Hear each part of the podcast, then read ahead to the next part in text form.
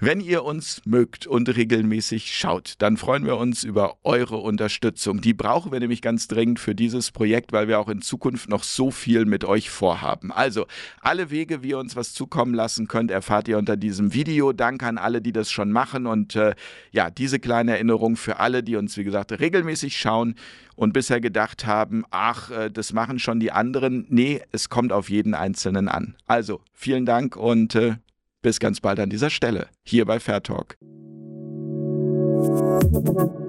Kurz nachgefragt.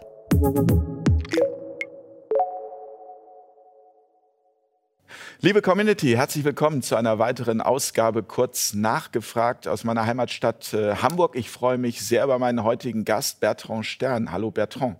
Hallo, schönen guten Tag. Vor allem freue ich mich auch so sehr, weil wir hier vor fünf Jahren gemeinsam das erste Interview miteinander geführt haben. Nicht bei Fair Talk, da gab es dieses Projekt noch nicht. Und damals ähm, hast du mich überhaupt in diesem Interview auf eine Idee gebracht, beziehungsweise ein Bewusstsein dafür geschaffen, was das Schulsystem eigentlich überhaupt ist. Weil für mich war bis zu diesem Zeitpunkt Schule immer mit Wissen verbunden. Und ich wäre nie auf die Idee gekommen, dass es möglicherweise auch Alternativen gibt. Darüber möchte ich heute gerne äh, mit dir sprechen, über deine Alternativen, über die Dinge, wie du sie siehst als freischaffender Philosoph. Gerne. Bei freischaffendem Philosophen frage ich mich allerdings, ähm, gibt es auch festangestellte Philosophen? Ja, leider. Und zwar nenne ich den meine oder benutze ich die Bezeichnung freischaffend im ja. doppelten Sinne des Wortes. Erstens, weil ich nicht an einer Institution beschäftigt bin und zweitens, weil es mir um die Freiheit geht, die ich damit schaffen möchte. Im Unterschied zu jenen sogenannten Beamtenphilosophen, die irgendwo tätig sind, beispielsweise an einer Universität, an einer Akademie und so weiter, und deren Aufgabe vor allem darin besteht, das Werk, die Arbeit anderer Menschen zu rezipieren. Das heißt, sie sind nicht selber diejenigen, die über etwas nachdenken, sondern sie denken darüber nach, was, worüber andere nachgedacht haben. Und davon möchte ich mich gerne ein bisschen absetzen. Aber kann der äh, festangestellte Philosoph nicht auch sehr frei sein am Ende?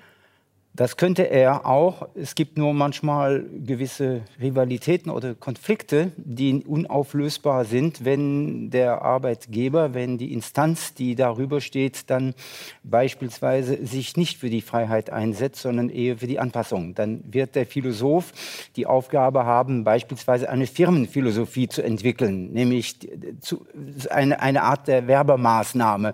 Also herausfinden, wie können wir ein Produkt oder eine, eine Name oder eine Firma oder wie auch immer auf den Markt bringen. Okay, das fällt auch in den Aufgabenbereich von Philosophen. Das gibt auch diese äh, Firmenphilosophen, sage ich, die dann darüber nachdenken, die sozusagen äh, empirische Daten wälzen und sich darüber Gedanken machen, was für Schlussfolgerungen daraus gezogen werden könnte. So wie in anderen Bereichen auch. Es gibt auch die unter den Soziologen beispielsweise solche, die frei sind und solche, die unfrei sind und die Angestellte sind. Ich will ja niemanden diskriminieren, ich will ja nicht äh, kritisieren und nicht über irgendjemanden schimpfen, sondern ich will nur darauf hinweisen, dass ich meine Aufgabe woanders sehe. Nun habe ich in der Einleitung eben erzählt, dass du dich besonders mit dem Thema Schule beziehungsweise eben nicht Schule, also frei sich zu bilden, ähm, auseinandersetzt seit vielen Jahren. Äh, wie bist du denn überhaupt auf dieses Thema gekommen? Warum hast du dir das gesucht als freischaffender Philosoph für all diejenigen, die dich jetzt noch nicht kennen und heute hier zum ersten Mal kennenlernen? Ich glaube, äh, dass es weniger mit meiner Biografie zusammenhängt, denn ich habe Schulen besucht in vielen Ländern und äh, nicht wenige und habe die Gleichheit aller Schulsysteme feststellen müssen, an, unter ihr auch leiden müssen, war nicht ganz sehr glücklich darüber. Ja, und äh, mein, mein Ansatz war eher, dass ich Fragen gestellt habe, auf die ich keine guten Antworten bekam. Und dann habe ich angefangen, in Frage zu stellen. Und zwar nicht etwa die Schule, sondern das System unserer Zivilisation, das System der Gesellschaft, in der wir leben. Und aus dem Fragen stellen wurde das in Frage stellen. Und dann stellte sich heraus, dass da einige Tabus bestehen, die ganz prägend sind für dieses System. Beispielsweise das Schulsystem das weitaus weniger mit dem von dir vorhin angesprochenen Thema Bildung zu tun hat, als eben eine Erziehungsanstalt ist, die äh, dafür sorgen soll, dass Menschen sich so entwickeln müssen, wie das, was das System gerade braucht, so wie es dem System auch passt. Das heißt, Schule hat überhaupt wenig mit dem zu tun, was die meisten Menschen sich darunter vorstellen. Vielleicht war das ja mal vor Jahrhunderten mal so gedacht, aber in der heutigen Zeit ist dieses System einfach obsolet. Es passt nicht rein. Es ist völlig irrsinnig, was da abläuft. Vielleicht da noch mal ein bisschen konkreter. Was ist denn so irrsinnig daran? Du verwendest das ja auch im Zusammenhang mit Begriffen. Also du forderst lebenslänglich frei sich zu bilden. Du sprichst von Anstalt. Das klingt für mich, das ist ein Wording, das kenne ich aus dem Bereich äh, Justizvollzugsanstalt, Gefängnis.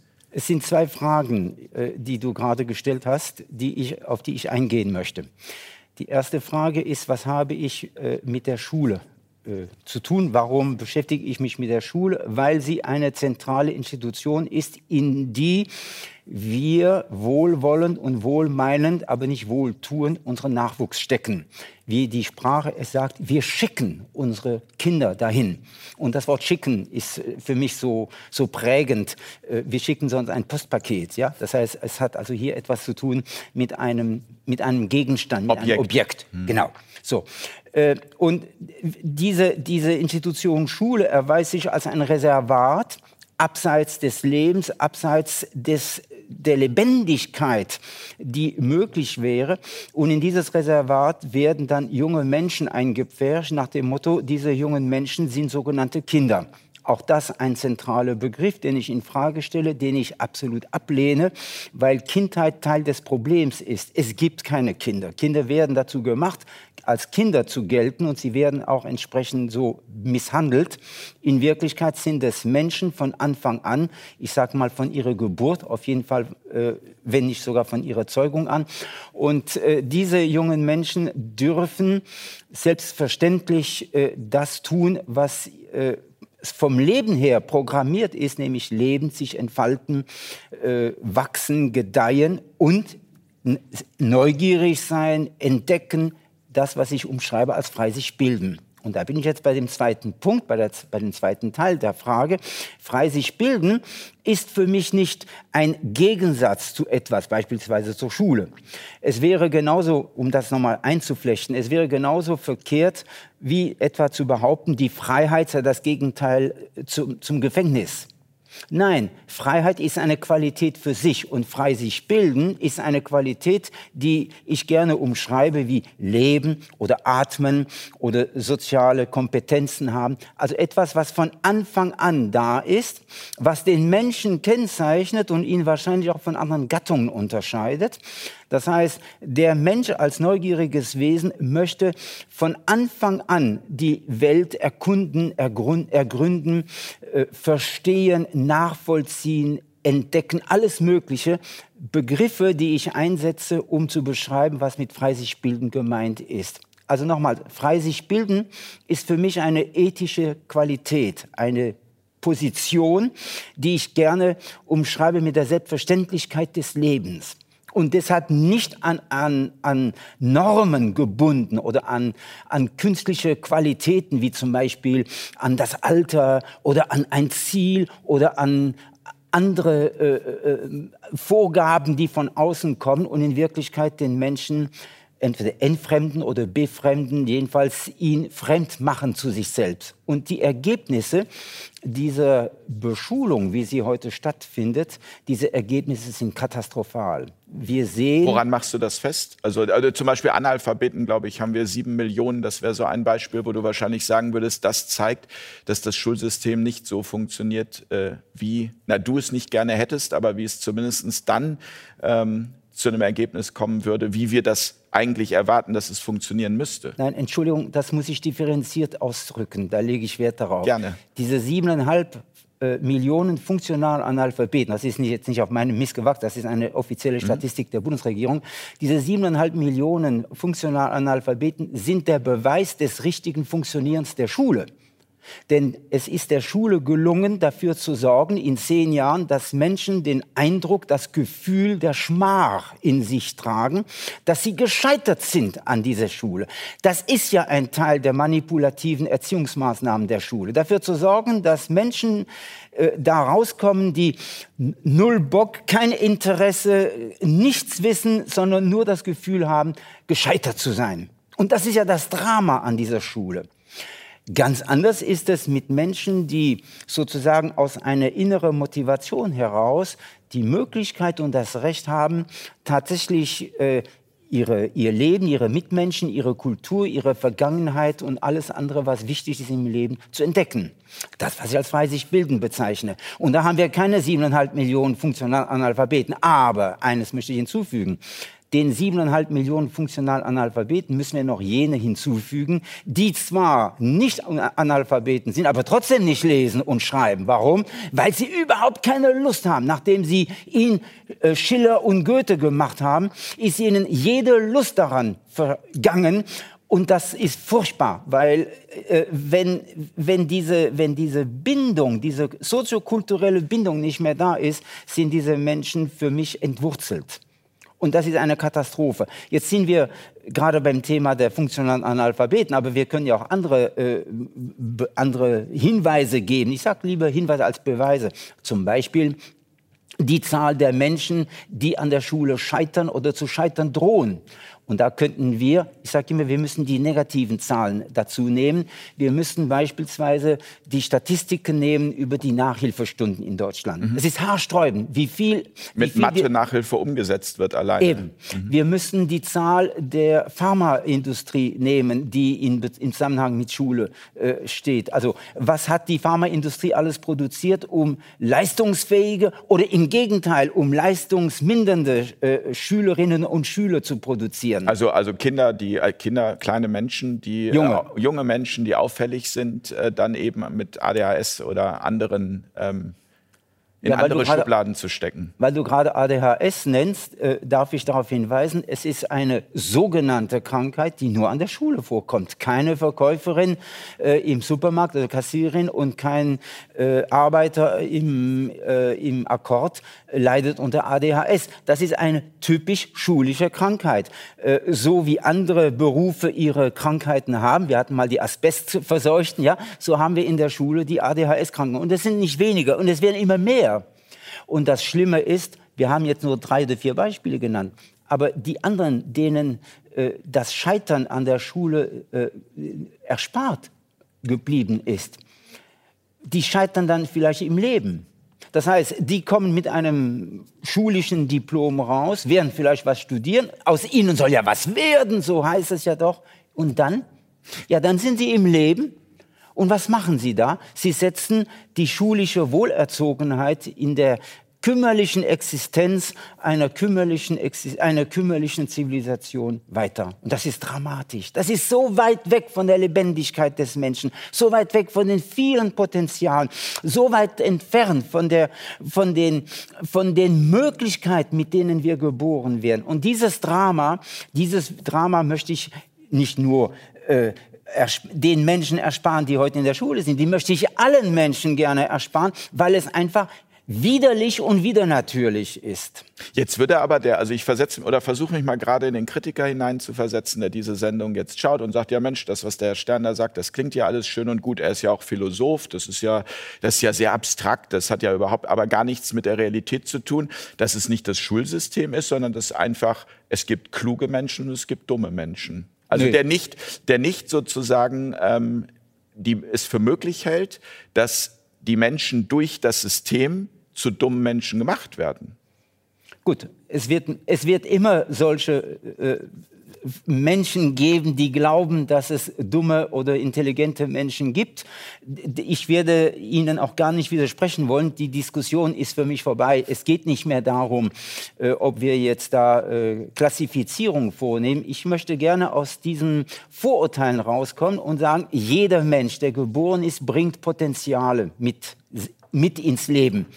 Und diese Potenziale sind Gottlob andere für, ein, für jeden einzelnen Menschen. Und es ist also völlig idiotisch, auf einmal, äh, äh, sage ich mal, 25 oder 30 Sechsjährige zusammenzupferchen in einer Klasse, um ihnen etwas beizubringen nach einem Lehrplan, das von oben äh, diktiert worden ist, wenn wir, wenn wir gar nicht wissen, wo die Potenziale dieses Menschen sind und die Interessen und die Bedürfnisse dieser Menschen. Vielleicht gibt es darunter welche, die schon mit vier Jahren das, äh, die Buchstaben oder die Zahlen entdeckt hätten. Vielleicht gibt es aber auch solche, die erst mit 15 Jahren die Buchstaben entdecken würden. Na und? Wo ist denn das Problem? Wir leben, sagen wir mal, ich sage jetzt eine Zahl, wir werden alle 90. Jetzt überlegen wir mal, wir sind im Jahr 2022, wir haben eine Tochter, also wir, nicht du und ich, aber es gibt eine Tochter, die im Jahr 2012 geboren ist, die jetzt zehn Jahre ist. Wir wollen davon ausgehen, dass sie bis zum Jahr 2100 lebt. Ist es wirklich vorstellbar, dass dieses arme Mädchen tatsächlich bis zum Jahr 2100 von dem zehren soll, was ihr im Jahr 2022 reingewürgt worden ist? Ist doch völlig unvorstellbar.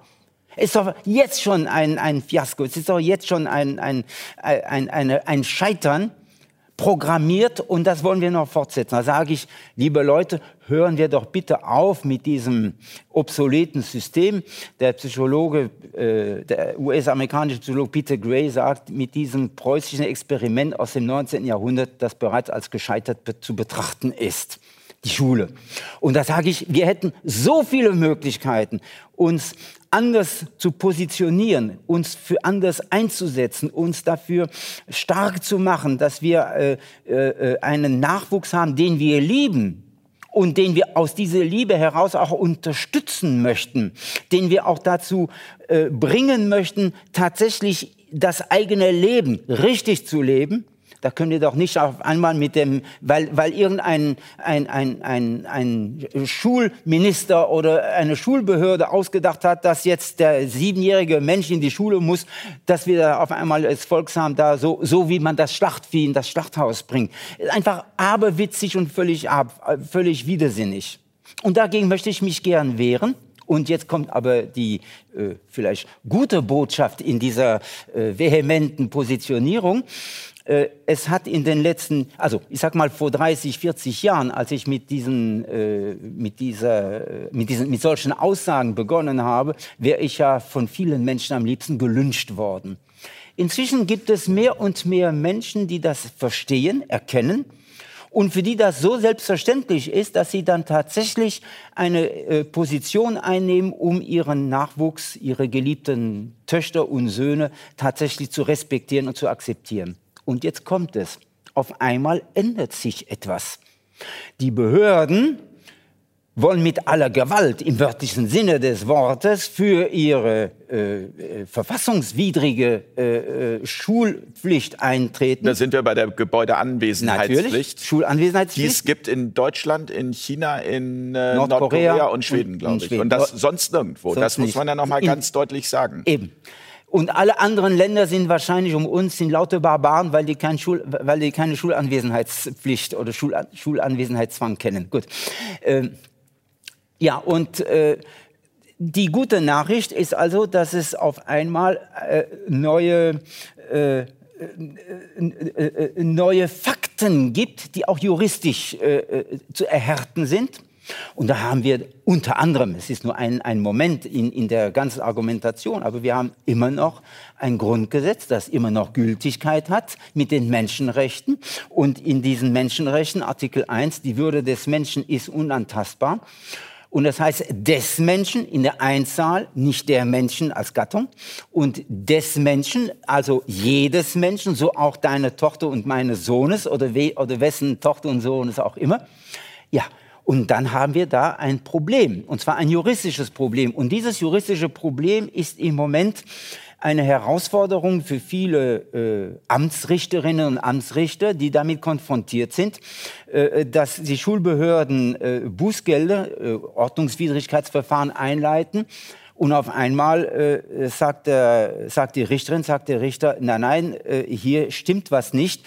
Äh, die Mutter oder der Vater hat hier keine äh, strafbare Handlung begangen. Ihm oder ihr, also der Mutter oder dem Vater, kann hier äh, kein Bußgeld auferlegt werden. Ich muss dazu sagen, in der jetzigen Lage enden viele solche Verfahren äh, leider noch nicht mit Freisprüchen erster Klasse. Die, die gibt es auch, sondern äh, in den allermeisten Fällen äh, mit Verfahrenseinstellung. Und das liegt daran, dass die Gerichte gar keine Zeit haben. Sie haben gar keine Zeit, sich damit zu beschäftigen und sagen einfach, äh, ich kann hier keine Verfehlung feststellen, also stellen wir das Verfahren ein. Es löst aber nicht. Und jetzt kommt natürlich die gute also die große Herausforderung, vor der wir äh, stehen. Es genügt jetzt nicht nur zu sagen, wir wollen jetzt äh, einen Freispruch erster Güte, erster Klasse erreichen. Wir müssen eine Lage verändern. Und die Lage verändern wir erstens, indem wir ausbrechen aus der Vorstellung der Kindheit und infolgedessen den Menschen in seine Würde, in seine Selbstbestimmtheit, in seine Kompetenzen, in seine sozialen äh, Kapazitäten oder Fähigkeiten oder Bedürfnissen akzeptieren und respektieren. Und zweitens, indem wir äh, tatsächlich für Landschaften des Freisichtbildens sorgen und drittens, indem wir selbst auch dieses Freisichtbilden praktizieren. Ja, ich wollte ich wollt gerade sagen, das ist ja ein großer Kernpunkt. Ich meine jetzt äh, viele Eltern, die dann sagen, ja, aber äh, während ich arbeite, wohin mit den, also wie soll das funktionieren? Also das ist ja, das ist ja, das ist ja genau dieser Punkt. Äh, wir, wir, das ist ja nicht nur das Schulsystem in dem Fall ähm, und auch nicht nur die Bereitschaft vielleicht des Einzelnen zu sagen, also ich verstehe das, was, was Bertrand Stern da sagt und ich möchte das auch gerne für mein Kind, aber ich kann mir das gar nicht leisten. Wie soll das funktionieren? Woher soll die Betreuung für die Kinder, für die jungen Menschen kommen? Das ist ein Teufelskreislauf, den wir heute nicht werden aufbrechen können. Äh, ich sage, es gibt eine Qualität im Leben und die möchte ich gerne als mit dem, mit dem sehr gebrauchten Begriff Liebe versehen. Und wenn ich aus der Liebe zu meiner Tochter, zu meinem Sohn bereit bin, äh, mir etwas anderes vorzustellen, hat das eine Rückwirkung auf meine Lebensgestaltung.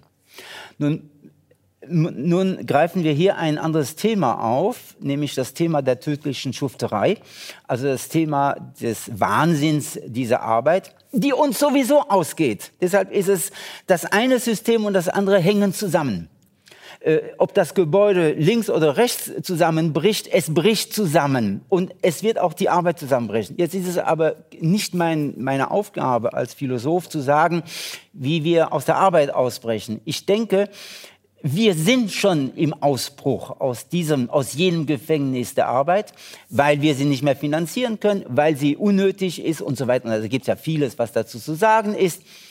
Und dann sag, frage ich mich, und das ist ja die, die Erwägung, die viele Mütter und Väter inzwischen auch hegen und pflegen, Wofür soll ich denn in dem Sinne äh, mich ausbeuten lassen in einer kapitalistischen, profitorientierten Wirtschaft, die sowieso mich nur ausbeutet, wenn das Leben etwas anderes bietet? Das heißt, hier treffen sich zwei zwei der verschiedenen Aspekte äh, und, und bilden dann ein Gesamtes. Und das Gesamte ist, dass frei sich bilden Ausdruck ist von Lebendigkeit. Und da sind wir wieder bei, der, bei dem, was ich gesagt habe. Das betrifft auch mich. Es betrifft mich als, als, äh, als Mensch, der selbstverständlich davon tangiert wird, wie gestalte ich mein Leben. Aber, aber wo kommt das Geld her für Miete, Strom, Essen? Also wenn, wenn, wenn jetzt äh, die Eltern entscheiden, wir machen da nicht mehr mit, so wie du es gerade gesagt hast. Also ist das dann eine Form, ist das dann Sozialismus? Oder also was es ist, ist viel mehr System? als das. Es ist eine, eine Neugestaltung der, des Lebens. Eine Gestaltung, die nicht darauf ausgerichtet ist, konkret jetzt nur Geld zu generieren, um zu überleben, sondern die darauf ausgerichtet ist, tatsächlich zu leben, weil Leben leben möchte. Äh, mir fällt da der schöne Spruch ein von Albert Schweitzer, ich bin Leben, das Leben will, inmitten von Leben, das auch leben will. Mhm. So. Und wenn ich das bedenke, muss ich sagen, ich, ich habe da keine Antwort. Das heißt, ich habe schon Antwort, aber ich werde sie heute nicht, äh, äh, nicht preisgeben, weil es nicht, der, nicht der, das Thema und nicht der Inhalt ist und weil er auch so weit geht. Es ist eine sehr individuelle Frage. Wie lange wollen wir Erwachsene, die in dieser äh, Zivilisation sich, äh, die wir uns so wohlerzogen verhalten, wie lange wollen wir in dieser Sackgasse verharren, in, auf die, in diesen Mühlen uns weiterdrehen, wenn wir wissen, dass es keinen Sinn hat? Es geht vielleicht nicht alles ohne Geld. Das mag ja sein. Aber es geht vieles unmittelbar und ohne Geld. Und also weniger Konsum am Ende. Aber Schule ist auch Konsum. Äh, die deutsche Schule kostet uns äh, sage und schreibe, das ist jetzt nicht die neueste Statistik, 160 Milliarden Euro im Jahr. Das gesamte, Schul das gesamte Schulwesen. Wesen. Äh, nachdem, äh, nachdem die äh, ehemalige Bundeskanzlerin, unsere geliebte Angela Merkel, vor einigen Jahren festgestellt hat, dass es nicht ausreicht, hat sie noch 35 Millionen draufgesattelt, damit wir... Äh, Milliarden wahrscheinlich. Milliarden, schon. Ja, natürlich. 35 Milliarden draufgesattelt, damit wir die Schulen äh, mit elektronischen Geräten äh, ähm, äh, ausstatten. Aus, ausstatten. können. es ist ein Moloch, es ist ein Wahnsinn, was wir dafür ausgeben. Das heißt, weil das Geld, wenn ich dich richtig verstehe, muss ja auch auch wieder erwirtschaftet ja, ja, werden. Also da sind wir wieder bei diesem Teufelskreis. Eben. Da eben. beißt sich die Katze in den Schwanz. Das habe ich ja vorhin gemeint mit dem Teufelskreislauf. Ja? Und das heißt aber jetzt nicht, um jetzt den Umkehrschluss zu, äh, hervorzuheben, das heißt jetzt nicht, dass ich dafür plädiere, dass alle Mütter und Väter ihren Nachwuchs zu Hause behalten. Darum geht es überhaupt nicht. Es geht nur darum, dass wir der, der, äh, dem Moloch Schule, der Institution Schule, diese Entfremdung äh, äh, entziehen, also dass wir das zurückweisen und dass wir andere Formen finden. Und zwar Formen, die in den allermeisten Fällen äh, nicht mit Geld aufzuwiegen sind. Und das ist etwas ganz anderes. Ähm, ich, ich, ich will ein, ein, ein völlig anderes Beispiel bringen als Bild. Wir können sagen, die Ernährung ist daran gebunden, was wir im Supermarkt kaufen. Und das muss möglichst billig sein, egal wie schlecht und ungesund das ist. Die können aber auch sagen, Ernährung könnte das sein, was wir, das bisschen, was wir brauchen, also nicht die Mengen, die wir heute verbrauchen. Und die uns ja auch krank werden Und die uns lassen. krank werden lassen, wofür wir wiederum Geld brauchen, um das wieder angeblich zu, zu kurieren und so weiter. So, das bisschen, was wir tatsächlich als wirkliche Ernährung brauchen, das holen wir uns andernorts als aus dem Supermarkt. So, das ist nur ein Beispiel. Das, und die Natur, schenkt uns im Allgemeinen das, was wir brauchen, wenn wir Teil der Natur sind und auch bleiben. Ich bin jetzt bei einem Thema, äh, das Joachim Bauer aufgegriffen hat mit seinem Buch über die Empathie. Haben, fühlen wir Empathie gegenüber den Mitmenschen, aber auch gegenüber der Natur? Im Moment nicht. Im Moment fühlen wir uns als die Herrscher, als die, als, äh, die Autorität, die alles äh, meistern und, und beherrschen darf und entfremden und ausbeuten darf.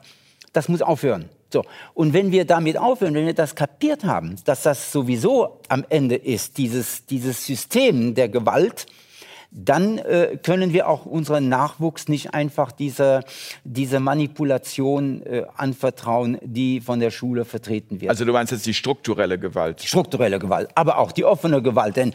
Schule ist auch ein Ort der offenen Gewalt. Das können wir, äh, das muss nicht sein, aber ist in vielen Fällen der Fall. Auf der anderen Seite kommt ja auch immer wieder das Argument, dass es auch viel in, ich sag mal jetzt sozial schwachen Familien, wo ähm, möglicherweise auch viel Gewalt teilweise herrscht, ja, es für die Kinder der einzige Ort ist, wo sie sich halt dann auch wieder sicher fühlen können. Wenn zu Hause, keine Ahnung, der Vater trinkt, ähm, ja, und äh, das Kind eigentlich mit der Situation zu Hause völlig überfordert ist, das ja das Argument, was immer auch wieder kommt, dass die Schule dann ein sicherer Ort eben auch für sozial schwache Kinder sei.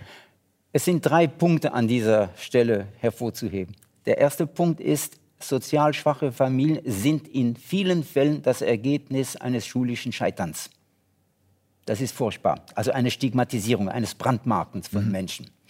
Der zweite Punkt ist, wenn dem so wäre, dass Schule wirklich ein Refugium wäre äh, für junge Menschen, dann braucht man sie nicht zur Pflicht zu machen, sondern da könnte man sie als bloßes Angebot machen. Wir könnten ja sagen, wir haben hier eine Einrichtung, die so toll ist, dass die Menschen freiwillig dahin kommen. Aber wäre das dann eine konkrete Forderung von dir zu sagen, also die Schul, die Anwesenheitspflicht, die muss als allererstes mal weg? Ja, dann, dann entfällt dieser Zwang und dann entfällt auch die daran gebundene Gewalt. Und dann äh, dann entsteht auch, und das war der dritte Punkt, und dann entsteht auch eine neue Landschaft, bei der es möglicherweise Einrichtungen geben mag, wie etwa eine Schule, wenn Leute hinwollen, aber auch ganz was anderes. Mir ist aber eine Sache ganz wichtig an dieser Stelle hervorzuheben. Ich möchte frei sich bilden, nicht materialisieren oder lokalisieren. Es ist mir ganz wichtig, dass wir, dass wir verstehen, äh, dass frei sich bilden da stattfindet, wo Menschen sind. Um einen Vergleich zu bringen, damit es deutlich ist. Natürlich kann ich auch im Restaurant essen, aber ich kann auch nicht im Restaurant essen. Das heißt, Essen ist eine Qualität, die stattfindet da, wo Menschen sich ernähren. Und Bildung ist eine Qualität, die da stattfindet, wo Menschen sich entfalten und ausprobieren. So ist können. das. Äh, Genau so ist das. Und deshalb ist es mir wichtig, dass wir jetzt nicht sagen, wir ändern jetzt die Institution und machen daraus eine freie Einrichtung, denn das wäre wiederum der Ersatz für das Bestehende. Ich möchte aber keinen Ersatz. Es kann ja sein, weil du vorhin von den äh, sozial Benachteiligten gesprochen hast oder wie sie im Jargon heißt, den bildungsfernen Schichten gesprochen hast. Es kann ja sein, dass es dann für einige Menschen tatsächlich angenehm ist, an einer Einrichtung, mir sagte ein Lehrer einmal äh, von einem Vorort, von einem sozialen Brennpunkt einer Großstadt in Deutschland, äh, wir sind der einzige Ort, wo äh, unsere Schülerinnen und Schüler eine warme Suppe kriegen. Da kann ich nur sagen, wenn die Suppe schmeckt, dann braucht man keinen Schulanwesenheitszwang und schon gar kein Schulprogramm. Weil die Leute dann, äh, die Menschen dann freiwillig Eben. kommen, die jungen Menschen. Und ja, nein, nicht nur die Jungen, sondern alle Menschen könnten dahin gehen. Und jetzt ist natürlich noch der Vorteil, wenn alle Menschen dahin können, dann findet frei sich bilden nicht nur statt als empfangen, als bekommen, als reingewirkt bekommen, sondern dann ist frei sich bilden ein Austausch. Das heißt, frei sich bilden ist ein Prozess, bei dem ich dir etwas schenke, du mir etwas schenkst oder wir uns etwas schenken. Und das ist etwas Wichtiges. Gegenseitige Erfahrung. Äh, beispielsweise. Aber das ist deshalb von Bedeutung, weil auf einmal jetzt nicht mehr, sage ich mal, acht oder zwölf oder 15-Jährige zusammensitzen, sondern äh, da müssen wir zwei, zwei Sachen unterscheiden. Jetzt sitzen zusammen Menschen jeden Alters, die sich entweder für, eine, für einen, einen Gegenstand interessieren, ist egal was, äh, ein, einen chemischen Prozess oder für äh, Schillers Drama oder für Hamburgs äh, U-Bahn-System. Mhm. Und das können Menschen sein, die sieben oder die 70 sind wenn sie sich dafür interessieren. Das heißt, hier entfällt der ganze Bereich der äh, sogenannten Autorität den, die Autorität, die notwendig ist, um an der pädagogischen Front diese, diese, diese Horde an unwilligen jungen Menschen zu bändigen, sondern hier sind, kommen Menschen zusammen, die sich für etwas interessieren. Oder aber der andere Aspekt, es kommen Menschen zusammen, die sich sympathisch sind. Und die kommen zusammen, weil die zusammen einfach eine schöne Zeit genießen wollen. Und jetzt ist noch die gute Botschaft dabei. Wir können sagen, dass mindestens 90 Prozent der Schulzeit völlig unnötig ist, äh, völlig unnötig sind. Das heißt, 90 Prozent der in der äh, Zeit, ich sag mal in den 10 oder 12 oder 13 Jahren, die in der Schule verbracht werden, sind, äh, sind einfach gewaltige Langeweile und gewaltig im doppelten Sinne, gewaltige Langeweile, öde, äh, und völlig unbrauchbar. Wenn es, wenn es, ich, ich habe gerade einfach nur diesen Gedanken, ähm, den ich spannend finde, wenn es in anderen Ländern wie Frankreich, Spanien, Italien diese Gebäudeanwesenheitspflicht nicht gibt. Welche Erfahrungen hat man denn dann da? Also äh, gehen die Menschen dort äh, überwiegend zur Schule oder findet da schon dieses frei sich zu bilden statt? Hast du da Erfahrungen? Ich möchte mit einem eindeutigen Jein antworten. Äh, weil sich das ändert nach beiden Richtungen. Also es gibt in manchen Ländern die Tendenz, äh, die Beschulungsideologie zu verankern und im Gegenteil die Schule noch strenger äh, zu machen. Das ist in Frankreich der Fall, wo der Präsident Macron auf die seltsame Idee kam, die Schule ab dem dritten Lebensjahr zur Pflicht zu erheben. Äh, der Widerstand dagegen war so groß, dass ich nicht weiß, ob es überhaupt je verwirklicht wurde. Aber die Absicht war da mhm. und äh, die hat natürlich einen, einen hintergründigen Anlass, nämlich den, je, je jünger die Menschen sind, die traktiert und manipuliert werden, desto größer ist die Chance, äh, dass sie dabei folgsam bleiben. Ja, also das ist einfach eine, eine Gemeinheit, was da abgegangen ist. Gut, aber es gibt andere Länder, in denen das nicht so ist. Nein, die bleiben nicht zu Hause. Die leben in unserer Welt, diese Menschen. Das heißt, mir geht es nicht darum, jetzt gegenüber der Schule das die Familie aufzusetzen und zu sagen, äh, wir, wir, verlagern jetzt die Schule auf den Küchentisch. Das ist ja äh, das Argument beispielsweise der religiösen Fanatiker gewesen, ja, die äh, sich für häusliche Beschulung eingesetzt haben und dabei natürlich äh, allein und einzig die Bibel als das Wahre benutzt haben und ihre, ihre, ihre Sprösslinge, ihre Zöglinge dann erst recht manipuliert haben im Sinne äh, ihrer, ihrer äh, evangelikalen Ideologie oder Religion oder Religiosität, wenn man das überhaupt so bezeichnen kann. So. Darum geht es mir nicht, sondern es geht mir darum, aus einem Gefängnis rauszugehen für die Freiheit, denn die Freiheit ist überall. Sie ist da, wo Menschen sind. Also nicht ein Ersatz in keiner Weise, also nicht eine andere Schule, nicht äh, eine, eine häusliche Beschulung, äh, äh, äh nicht eine, äh, eine, eine Anti-Schulhaltung, sondern gar keine äh, Schulhaltung, sondern im Gegenteil ein Respekt vor dem Menschen und vor der Lebendigkeit. Das ist eine, eine ganz andere Einstellung, die natürlich nicht folgenlos bleibt. Und verschiedene Angebote, sodass jeder sich das suchen kann, was er. Äh, Bei dem Wort Angebot bin ich, es tut mir leid. Äh, ja, ich kenne dich ja, das finde ich ja faszinierend, dass du bei der Sprache so präzise bist. Bei dem Wort Angebot bin ich immer sehr vorsichtig, weil Angebote in der Gefahr stehen, manipulierend oder manipulativ zu sein. Ich rede lieber von der Nachfrage. Wir Menschen werden mit einer natürlichen Nachfrage geboren.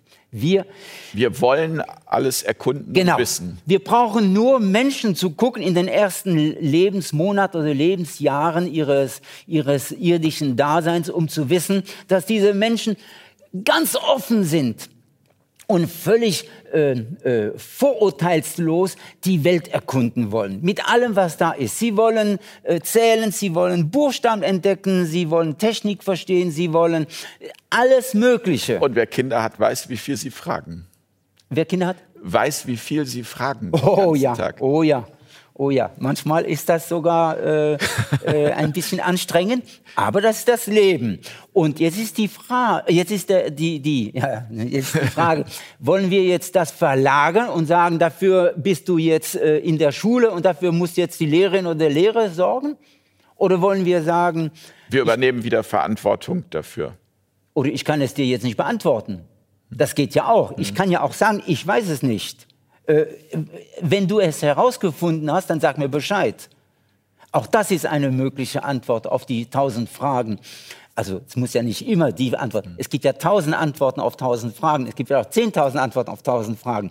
Aber wir müssen respektvoll miteinander umgehen. Und nochmals, es ist wichtig, dass Menschen allen, all, all, all, aus allen Altersklassen mitwirken. Und das ist so eine Art Exkurs. Aber mit dieser Aussage hole ich unsere Seniorinnen und Senioren aus ihren Reservaten, aus ihren Heimen, aus ihren sogenannten Pflegeheimen heraus und nehme sie in die Pflicht und sage, Liebe Oma, liebe Oma, Opa, du hast. Wir brauchen dich. Wir brauchen dich. Du hast in deinem Leben eine Vielzahl an Erfahrungen. Gib sie bitte weiter. Teile sie mit deiner Enkel, mit deinem Enkel oder mit den Enkeln und Enkelinnen. Erzähl ihnen etwas darüber. Und das ist doch eine völlig andere Situation. Da brauchen wir keine bezahlten Lehrerinnen und Lehrer dafür. Da sind wir dann eher wieder bei dem Konzept große Familie, so wie es früher war, dass die Alten mit den Jungen unter einem Dach und ähm, man lebt äh, zusammen und unterstützt sich da und äh, lernt voneinander, wo man lernen soll. Ja, Du, du, merkst, ich suche irgendwie einen ja, Haltepunkt, eine, Schu eine, Schublade ist vielleicht falsch, aber zumindest äh, etwas äh, so Konstruktives, dass ähm, die Menschen, die sich jetzt dafür entscheiden oder die sich vielleicht dazu bewegen lassen, darüber nachzudenken, auch eine Möglichkeit sehen, wie denn der Weg sein könnte. Ähm, Erstmals äh, habe ich Probleme mit dem Wort Familie, weil das sehr oft verstanden wird als bürgerliche... Okay, ich schreibe mal mit Angebot, Familie, das streichen ja, wir schon mal alles. Familie ist, ist etwas, was, äh, was verbrämt ist. Also eine bürgerliche Familie ist romantisiert ist und so weiter. Gibt es eigentlich schon gar nicht Gemeinschaft? Mehr. Ja, mit Gemeinschaft bin ich einverstanden. Ja? Äh, afrikanisches Spruchwort, 400, äh, ein, ein, ein junger Mensch braucht 400 Menschen. Äh, ein Dorf. Ein braucht, Dorf, es, ja? braucht ein ganzes Dorf, um einen jungen Menschen zu genau begleiten. Meinte, das meinte ich so. Also nicht die Familie, sondern viel mehr als das. Aber es ist, es ist schon so, dass in früheren Zeiten, also vor einigen Jahrhunderten, der junge Mensch eben äh, gar keine Zeit hatte, in die Schule zu gehen, weil er dann tatsächlich eingespannt war. Und ich will jetzt nicht dafür plädieren, dass wir junge Menschen jetzt in ein Ausbeutungssystem äh, eingliedern, um zu sagen, äh, das ist, das ist der, äh, der Ausweg aus dem schulischen Schlamassel. Aber, aber da muss ich noch mal, auch wenn die Sendung kurz nachgefragt heißt und jetzt vielleicht ein bisschen länger wird, also an der, an der Stelle muss ich noch mal kurz nachhaken, weil es ja am Ende schon auch so ist, dass die Ausbeutung ist ja auch immer das, was jeder wieder mit sich machen lässt. Ja, also äh, beziehungsweise je mehr Konsum ich anhäufe, umso mehr lasse ich mich möglicherweise auch ausbeuten am Ende äh, oder mein ganzes Leben lang, um die Dinge, die Verträge erfüllen zu können, die ich ja aber eingegangen bin. Das ist sehr schön formuliert. Äh, ich würde das etwas weniger schön formulieren, indem ich von einer geistigen Prostitution spreche. Von, Entschuldigung? Von einer geistigen Prostitution mhm. spreche. Das heißt, wir werden tatsächlich äh, zum Konsum prostituiert. Wir werden dazu verführt und es wird uns vorgegaukelt, dass wir damit glücklich sein sollen. Sind wir aber nicht. Und das beweist ja einfach die Tatsache, dass wir immer mehr konsumieren müssen, wollen, äh, sollen, um die Wirtschaft in Gang zu bringen. So ein Teufelskreislauf, der, eine Spirale, die, die eigentlich in, in, in einer Sackgasse mündet. Es geht sowieso nicht so weiter. So. Und wo beginnt diese Spirale? Sie beginnt natürlich da, dass wir äh, den, den jungen Menschen vorgaukeln, wenn du in die Schule gehst, wird mal was aus dir. Das stimmt aber überhaupt nicht. Ein Drittel wird schon mal nicht äh, an der Schule weiterkommen, sondern wird daran scheitern. Ein Drittel wird es gerade so schaffen und knapp ein Drittel wird vielleicht das Abitur schaffen und dann auf die Hochschule gehen. Aber sind das die Glücklichen? Sind das die Menschen, von denen wir sagen können, sie, sie haben ein erfülltes Leben? Ich behaupte, nein. Das ist kein erfülltes Leben. Und dafür bringe ich nur ein Beispiel äh, unter vielen. Wie viele Menschen erleiden in den ersten 10, 15 Jahren ihres Berufslebens eine sogenannte Krise und wechseln den Beruf und sagen, ich kann da nicht weiter.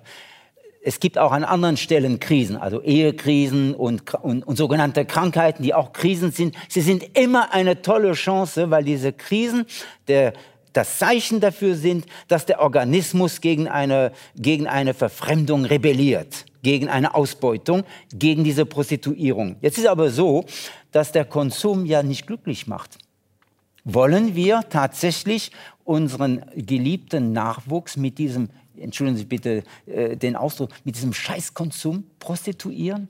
Wenn ich um mich junge Menschen sehe, mit ihrem Plastikzeug, Plastikzeug, was da in, in 0, nix kaputt ist, wie sie damit umgehen, wie sie nichts damit anfangen können, aber wie sie gefüttert werden mit, dieser, mit diesen Dingen, die lärmvoll sind oder, oder, oder schlecht oder, oder billig und einfach, ich sage, es ist eine Katastrophe. Aber dazu musst du eben dann als, als Eltern, als Vater, Mutter auch bereit sein, da ein gutes Vorbild auch zu sein in dem Punkt. Also Vorbild im Sinne von, ähm, also ich weiß nicht, das das, ist jetzt so eine Frage, die mir gerade durch den Kopf schoss. Ähm, aber wie minimalistisch lebt Familie Stern? Du bist ja auch noch mal äh, Papa geworden, zweimal, ähm, und hast zwei kleine Kinder. Ähm, Eine Tochter und ein Sohn, ja. Viele, also äh, das ist ja immer so genau der Punkt. Und diese Diskussion, die ich aus ganz vielen Familien kenne, dass natürlich dann die Eltern da mit ihren Smartphones sitzen und mit ihrem ganzen Plastikkram, so wie du es nennst, und das natürlich dann von dem Zeitpunkt auch sofort weitergegeben wird. Und man dann da eben kein Vorbild ist, sondern gibt es da ein anderes Wort? Nachbild. ja, aber wie, wie sieht das bei dir aus? Also wir haben alle kein Smartphone, sowas mhm. besitzen wir gar nicht. Wir haben natürlich einen Laptop und äh, mein älterer Sohn, der jetzt dreieinhalb Jahre äh, alt ist, Gabriel, kann schon äh, manchmal Erscheinungen äh, von Sucht, von Videosucht bringen, wenn er also äh, seine, seine interessanten Filme äh, sehen möchte. Aber ich muss natürlich etwas hinzufügen, weil ich ihn gerade erwähne ich habe mich in meinen ersten sieben Jahrzehnten meines Lebens äh, nie äh, richtig für Bagger und Kräne und so weiter interessiert und, und Trecker und so weiter. Und ich habe in den letzten Monaten so unheimlich viel über Bagger und Kräne und, und Trecker erfahren. Von Gabriel. Durch Gabriel. Ja. Und er kennt sich aus. Er sagt dir, das ist eine, ein Trecker der Firma X oder das ist ein Bagger der Firma Y oder das ist ein Frontlader. Hätte noch nie den und so. Das heißt also, die Videos, die er sich anguckt, oder zum Beispiel über Taucher. Er, er interessiert sich für Taucher. Und ich habe ihn die letzten Tage beobachtet, wie er durch die Gegend gewandert ist und so getan hat, als ob er jetzt hier tauchen würde. Das ist Spiel. Dagegen habe ich nichts. Das ist noch was anderes als ein Smartphone, mit dem du dein Leben sozusagen äh, objektivierst, indem du dich selbst zum Diener an deinem Smartphone machst. Er wird ja nicht zum Diener des Laptops, sondern er nutzt dann das eine Video oder das andere als Anregung, aber er wird nicht, er wird nicht süchtig. Also das, da, dafür sorgen wir schon, ja. Wenn jetzt ähm, ich auf die Idee komme und sage, ich möchte gerne, und ich weiß, den Begriff magst du wahrscheinlich auch gar nicht, ähm, Unschooling für meine jungen Menschen. Was, also, was mache ich dann? Also An wen wende ich mich da? Also unschoolen könnten wir erstmal auf Deutsch bringen, weil ich ja Englisch hasse oder verabscheue. Also nicht beschulen. Und nicht beschulen ist kein Zweck an sich, sondern es ist ja nur ein, nur ein Prozess. Aber äh, ich äh, lehne den Begriff deshalb ab, weil ich sage, äh, unschoolen, wie du sagst, also nicht beschulen, wie ich das formulieren würde, würde ja voraussetzen, dass die Normalität die Schule ist. So wie beim Nichtraucher die Normalität das Rauchen wäre. Also die Besonderheit wäre der Mensch, der nicht raucht und das ist ein Nichtraucher. Ist doch völlig absurd, ist doch, ist doch, ist doch äh, bescheuert, so, eine, so eine, eine Begrifflichkeit. So. Und deshalb sage ich auch, äh, nicht beschulen, würde also bedeuten, ich lehne etwas ab. Gut, es ist in Ordnung. Kann ja in der, in der momentanen Situation wichtig sein zu sagen, halt mal, da sage ich, da mache ich nicht mit. Aber die Konsequenz daraus kann nicht sein, zu sagen, ich bin gegen die Schule. Da, damit kann man keinen Blumentopf gewinnen. Sondern die Konsequenz muss sein, wie gestalte ich mein Leben? Wie gestaltet meine Tochter, mein Sohn ihr oder sein Leben? Und wie gestalten wir unser Leben? Und hieraus ist, entsteht eine, eine Dynamik, eine Lebensdynamik, die weit interessanter und prospektiver ist, als je die Schule es hätte sein können. Wie das dann weitergeht, weiß ich nicht. Das wird sich dann herausstellen. Ich kann nur wiederholen, es gibt es immer mehr Menschen. Das Interessante ist, es gibt in Deutschland keine Statistik darüber. Wie mhm. viele Menschen. Es gibt doch sonst über alles eine Statistik. Ja, aber darüber eben nicht. Äh, es wird hier eine, eine, eine, ein, es ist ein Tabu und gegen dieses Tabu wird nicht, äh, gibt es keinen Tabubruch. Also es wird nicht publiziert, wie viele Menschen sich der Schule verweigern oder sie ablehnen oder ihr, sich ihr entziehen. Aber es sind inzwischen Tausende. Es sind viel mehr. Nur man es wird nicht über sie gesprochen. Es wird immer nur über die Normalität gesprochen. Oder aber, und das ist jetzt, sage ich mal, eine Anklage gegenüber den Medien, die Medien berichten von den, äh, von den bösen Eltern, die versucht haben, im Hinterhof irgendwo eine kleine private Schule oder Beschulung oder wie auch immer sie es benannt haben, äh, zu schaffen und da ihren Nachwuchs reinzubringen. Und da, das lehnen natürlich auch ab, denn das sind ja auch Kinder, die dann einer pädagogischen Führung unterworfen werden, nur nicht in der Staatsschule mit der staatlichen Aufsicht, sondern in einem Hinterhof, ohne dass man weiß, wer jetzt genau was äh, wem äh, einpfercht. Also das äh, äh ein, einbringt, also äh, ja, reinwirkt, wollte ja. ich sagen. Also das sind ja aber trotzdem ein Gepferch am Rande der, der, des wirklichen Lebens. Und das, wofür ich eintrete, ich wiederhole es, ist wirklich, sich für das Leben zu entscheiden in seiner Vielfalt. In seiner Vielfalt, in seiner, in seiner Selbstverständlichkeit, in seiner Endlosigkeit. Natürlich sterben wir mal, aber in, ich will damit sagen, es ist nicht wichtig, ob du mit 8 oder mit 18 oder mit 68 Schiller, Goethe oder die Physik entdeckst. Wichtig ist, dass du die Neugier hast, es egal die was. Begeisterung die Begeisterung, ist. es zu finden und dass du dann weißt, du kannst es entdecken, wenn du es wissen möchtest. Und deswegen ist es auch so, dass es, das ist nochmal für mich jetzt auch nochmal sehr schön ähm, so vorstellbar, dieses, dass tatsächlich der Mensch ja an bestimmten Punkten, und ich versuche da auch gerade so über mein Leben nochmal kurz nachzudenken, dann plötzlich mit 40 auf die Idee kommt, so wie es bei mir war, äh, nochmal Klavier zu lernen. Ja, ähm, aber hätte man mir das irgendwie oder andersrum, man hat es mir sogar versucht als Kind beizubringen und es hat überhaupt nicht funktioniert, weil ich irgendwie nach russischer Klavierschule das lernen musste und es ganz schrecklich fand. Und mit 40 war aber der Moment, wo ich mich ans Instrument gesetzt habe und ähm, es anhand von Akkorden gelernt habe, aus der Begeisterung heraus. Äh, du wirst es mir hoffentlich nicht verübeln, wenn ich auch da wiederum meine sprachliche Pingeligkeit äh, äh, unter Beweis stellen möchte. Für mich ist der Begriff Lernen ein schulisch verbrannter Begriff.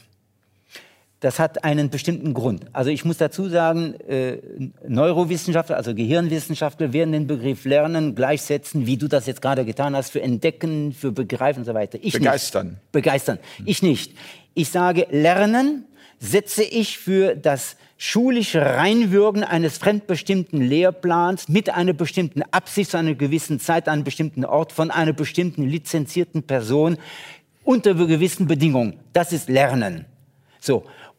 Das heißt, ich überlasse das Wort Lernen der Institution Schule und von allem anderen, was stattfindet, was tatsächlich stattfindet, möchte ich, oder für das andere möchte ich nicht den Begriff Lernen gebrauchen, sondern eher von Entdecken, von, Begei von begeisterten Hinwenden, von Erforschen, von und so weiter. Ist, ist das so wichtig, weil man eben dadurch auch schon also das anders kreiert, also weil der Klang dann dieser Worte anders ist? Oder warum bist du da so pingelig? Weil könntest du auch sagen, ja, Lernen, jeder weiß, was mit Lernen verbunden ist, weil, weil das andere eine, eine andere positive Energieschwingung mit sich So ist das. Und weil es in den Auseinandersetzungen mit den Schulbehörden von großer Bedeutung ist, an dieser Stelle eine ganz klare Position zu beziehen. Ich überlasse den Schulbehörden ihr Lernen und rede aber von einer anderen Qualität.